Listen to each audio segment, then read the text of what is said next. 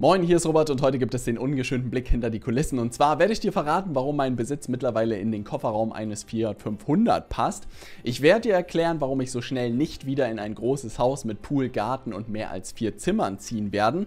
Und vor allem werde ich dir zeigen, warum ich jetzt in eine kleine Zwei-Zimmer-Wohnung gezogen bin und glücklicher denn je bin. Und vor allem werde ich dir erklären, was das Ganze unternehmerisch mir gebracht hat und welche Vorteile es hat, am Ende seinen Besitz massiv zu reduzieren. Wenn du also die Vorstellung hast, dass mit steigendem Vermögen auch deine Besitztümer steigen sollten, dann solltest du dir das Video unbedingt bis zum Ende anschauen. Und jetzt würde ich vorschlagen, springen wir direkt in die Folge rein.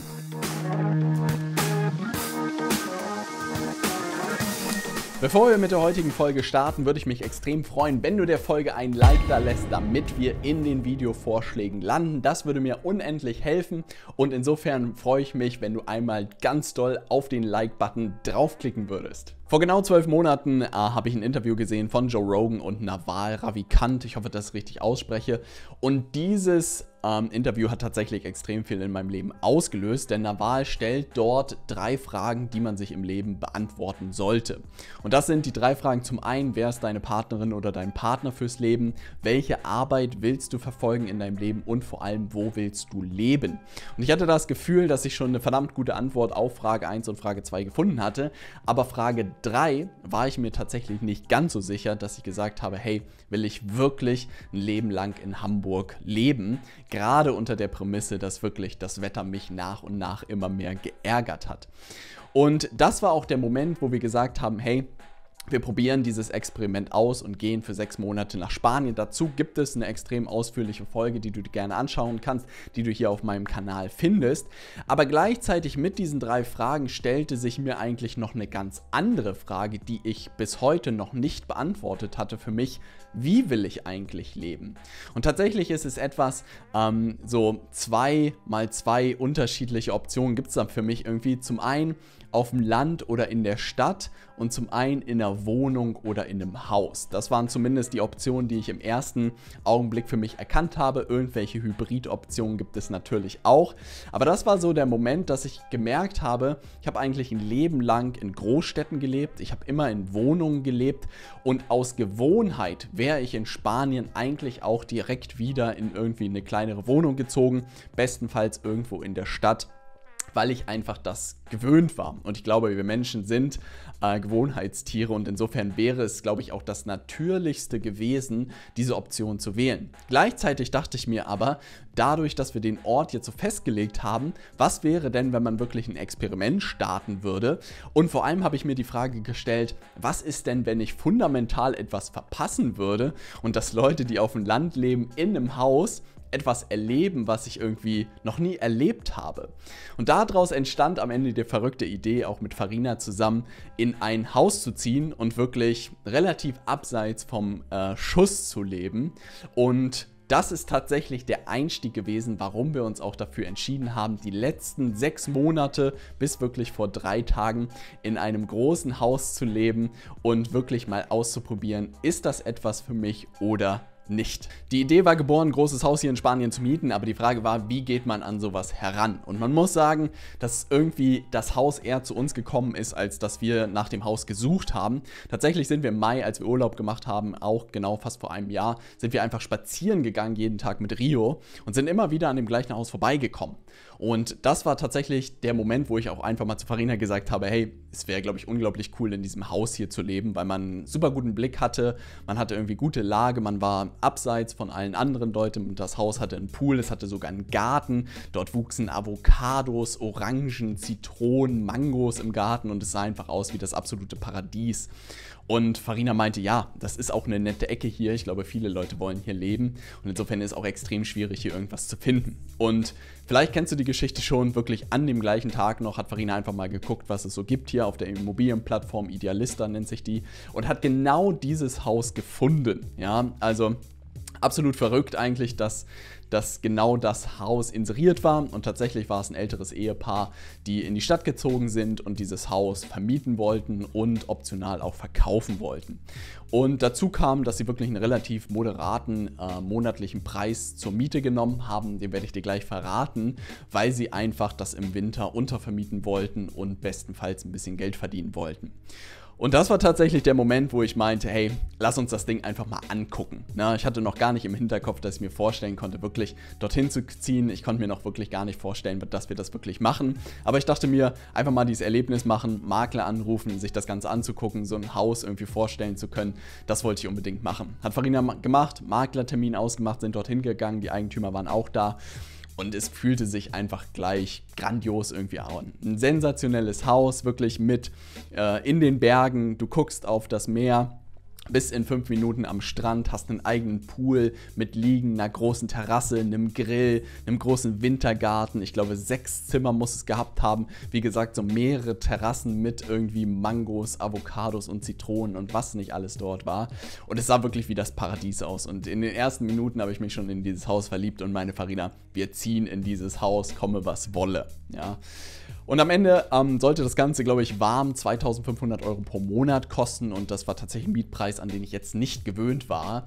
Und am Ende ist aber so ein bisschen für mich selbst gerechtfertigt habe, a, es war für mich ein Experiment, um wirklich zu probieren, wie ist es auf dem Land und vor allem, wie ist es auch, wenn man in einem großen Haus lebt. Und dann habe ich mir das hochgerechnet für sechs Monate und dachte mir, hey, ich habe schon irgendwie schlechter 15.000 Euro ausgegeben entlang des Weges und dachte mir, das ist das Experiment alle Male wert. Und dann ging das auch relativ ruckzuck.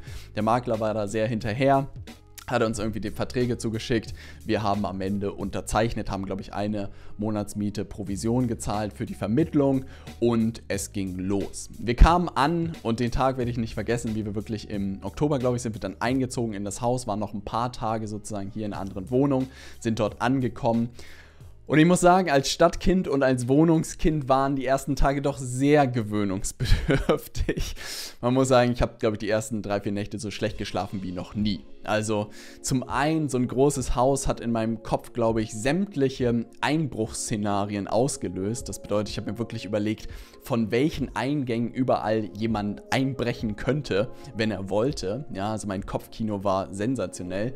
Und wirklich jedes Knacken hat mich irgendwie nervös werden lassen. Ich weiß nicht, was es ist. Vielleicht bin ich da ein kleiner Schisshase geworden, weil ich immer Nachbarn hatte und weil ich immer einfach in kleinen Zimmern irgendwie äh, geschlafen habe und nie so ein gigantisches äh, Grundstück hatte und irgendwie das Ganze gemacht habe. Aber ich muss wirklich sagen, die ersten Nächte habe ich gelitten und wusste auch nicht, ob ich mich daran gewöhnen werde. Dank der Hilfe von Farina, die wirklich mir geholfen hat, auch die Wohnung umzubauen. Und das war wirklich sehr verrückt. Man muss wirklich sagen, dass das Schlafzimmer zum Beispiel hatte zwei Eingänge. Man konnte über die Tür rein und man konnte über das Fenster reingehen. Und wenn du sonst denkst, in einem Schlafzimmer in der Wohnung hast du eigentlich immer nur eine Tür und ein Fenster wahrscheinlich, wo es am Ende runtergeht, wo keiner reinkommen könnte. Und das haben wir so ein bisschen umgebaut, dass wir am Ende in einem Schlafzimmer gewohnt haben, wo es auch nur eine Tür gab und man auch nicht über das Fenster das Ganze erreichen konnte. Und schon konnte ich schlafen wie noch nie zuvor. Und das war total spannend zu sehen, dass so dieses Sicherheitsbedürfnis, glaube ich, was man ja auch null steuern kann irgendwie, dass das schon an der Ausrichtung eines Schlafzimmers ähm, irgendwie alles geklärt werden kann. Und das war nochmal spannend zu sehen, dass wir wirklich ein paar Sachen umbauen mussten und ich dann extrem gut schlafen konnte. Und ansonsten muss man sagen, die sechs Monate sind irgendwie wie im Flug vergangen. Es hat sich sehr, sehr gut angefühlt. Aber jetzt kommt am Ende die Downside und das hat auch dazu geführt, als wir jetzt am Wochenende umgezogen sind, warum ich eigentlich nie wieder so schnell in ein großes Haus ziehen will. Ja, ich gebe dir ein paar Beispiele, die passiert sind. In irgendeiner Nacht aufgewacht, ja, und es war nur ein Fauchen zu hören, so puh, 3 Uhr nachts, ich stehe wirklich senkrecht, ja, und denke mir, was ist hier jetzt los? Was passiert hier?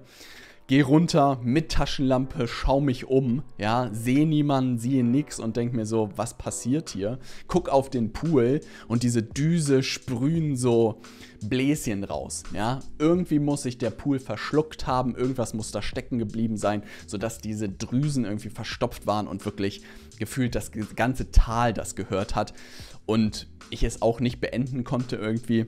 Sondern jemanden rufen musste, damit das Ganze funktioniert. Dann nächsten Tag später gefühlt, ja, fällt der Wasserboiler aus, beziehungsweise hat einen Kurzschluss, legt das gesamte Haus lahm, ja, und wir haben kein heißes Wasser mehr und können nicht heiß duschen. Ja. Zwei Wochen später Garagentor, irgendwas an der Mechanik kaputt, sodass man nicht mehr in das Haus irgendwie reinkam und man irgendwie manuell das Tor jedes Mal aufschieben musste und es ist ein unglaublicher Aufwand an. Und es sind am Ende Kleinigkeiten, wo man auch immer sagen könnte, hey Robert, stell dich nicht so an, das ist alles Teil irgendwie, wenn man irgendwie einen Haushalt schmeißt oder wenn man sich so ein Haus auch irgendwie anbindet. Aber das waren für mich alles so Erlebnisse, die mir immer klarer gemacht haben, dass man mit so großem Besitz auch am Ende große Verantwortung hat und man auch am Ende verdammt viel Zeit einfach dafür einplanen muss.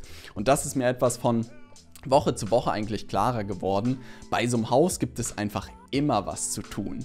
Und das war auch der Moment, wo wir gemerkt haben, als wir am Wochenende ausgezogen sind, dann, dass wir einfach gemerkt haben, dass eine unglaubliche Last abgefallen ist, weil man halt sich nicht mehr um tausende Sachen am Ende in diesem Haus kümmern muss, sondern wirklich vielleicht wieder in einer kleinen Wohnung lebt mit einer Handvoll von Zimmern, wo man noch einen guten Überblick darüber hat, was man eigentlich alles organisieren muss und was nicht.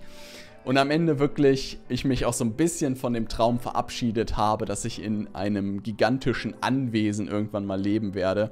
Ähm, die Träume drehen ja irgendwann mit einem durch. Dass ich doch gemerkt habe, hey, irgendwie da äh, in der Mitte liegt die Wahrheit. Und was ich am Ende alles eigentlich nach diesen sechs Monaten gelernt habe und welchen Schluss wir am Ende daraus äh, auch gezogen haben, werde ich dir jetzt direkt verraten. Was habe ich aus diesem ganzen Experiment für mich gelernt? Und das ist tatsächlich etwas auch, wo wir zu dem Titel des Videos zurückkommen, warum ich alles verkauft habe. Der erste Moment, wo ich extrem viel Ballast hinter mir gelassen habe, war tatsächlich von Hamburg nach Spanien zu gehen. Wir haben unsere Wohnung gekündigt, ja, man hätte das Ganze auch untervermieten können, aber es wäre wieder so ein offener Tab, den man gehabt hätte.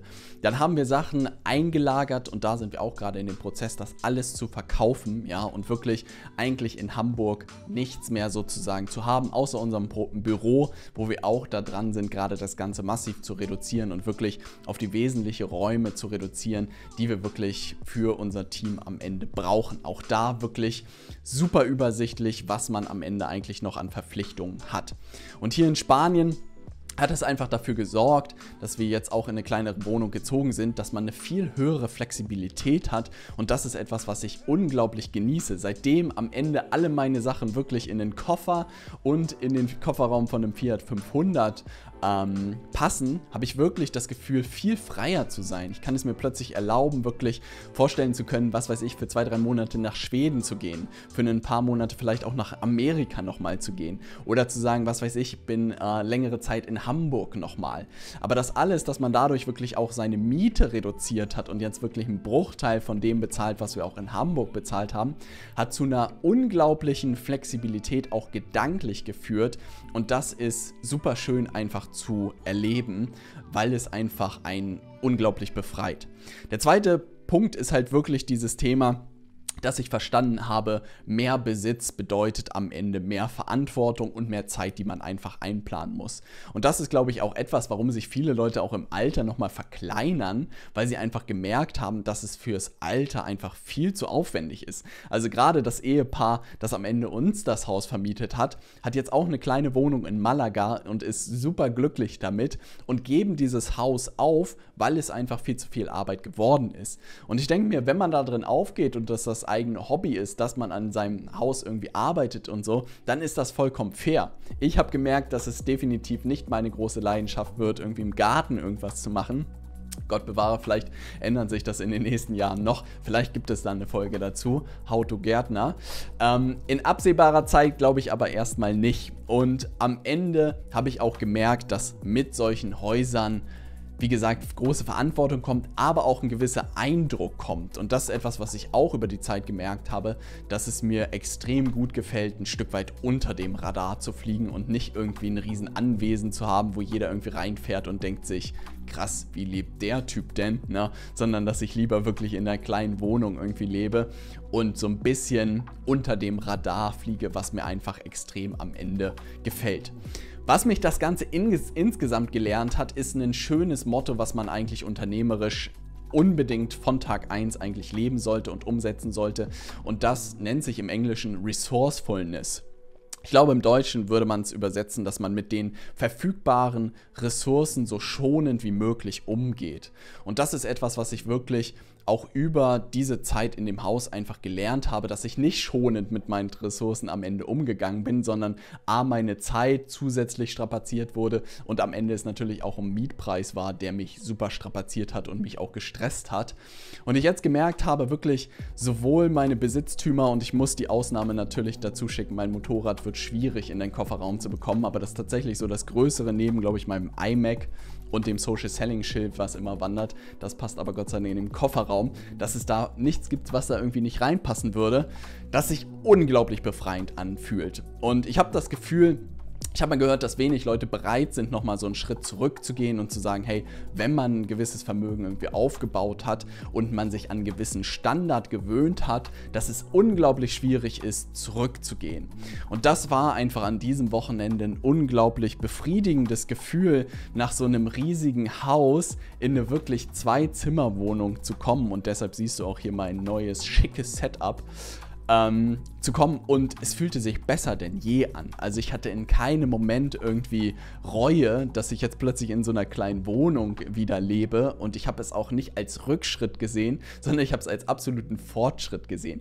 Bleiben wir da jetzt jahrelang in dieser Zwei-Zimmer-Wohnung? Auf gar keinen Fall. Farina und ich haben natürlich ähm, beide das Bedürfnis, ein eigenes Zimmer zu haben, wo wir zumindest arbeiten können. Also drei bis vier Zimmer. Ja, ich würde mal sagen, drei Zimmer wären es auf jeden Fall, sodass jeder einen Raum hat zum Arbeiten und man ein gemeinsames Wohnzimmer hat. Aber dass wir weiterhin diese Flexibilität haben und wirklich auch selbst beschlossen haben, das Ganze so minimal wie möglich einzurichten, dass es am Ende kein Ballast irgendwie in irgendeiner Form wieder gibt.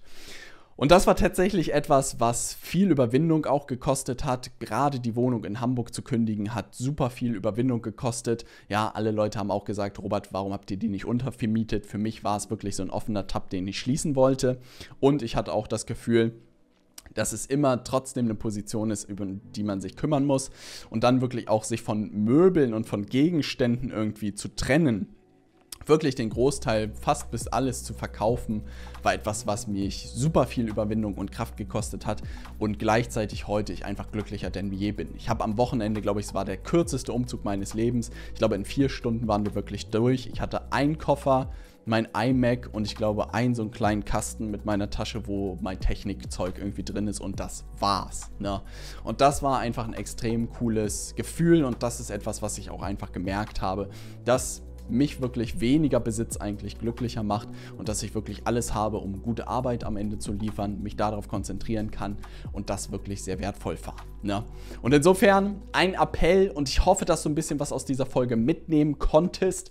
Ähm, wenn dir das Video gefallen hat, ja, dann schreib es gerne mal unten in die Kommentare. Ansonsten, wenn du kein Video mehr verpassen willst und keine Folge mehr verpassen willst, gerne den Podcast abonnieren oder den YouTube-Kanal abonnieren. Und dann würde ich sagen, sehen wir uns in der nächsten Folge. Bis gleich. Same time next week? Same time next week. All right.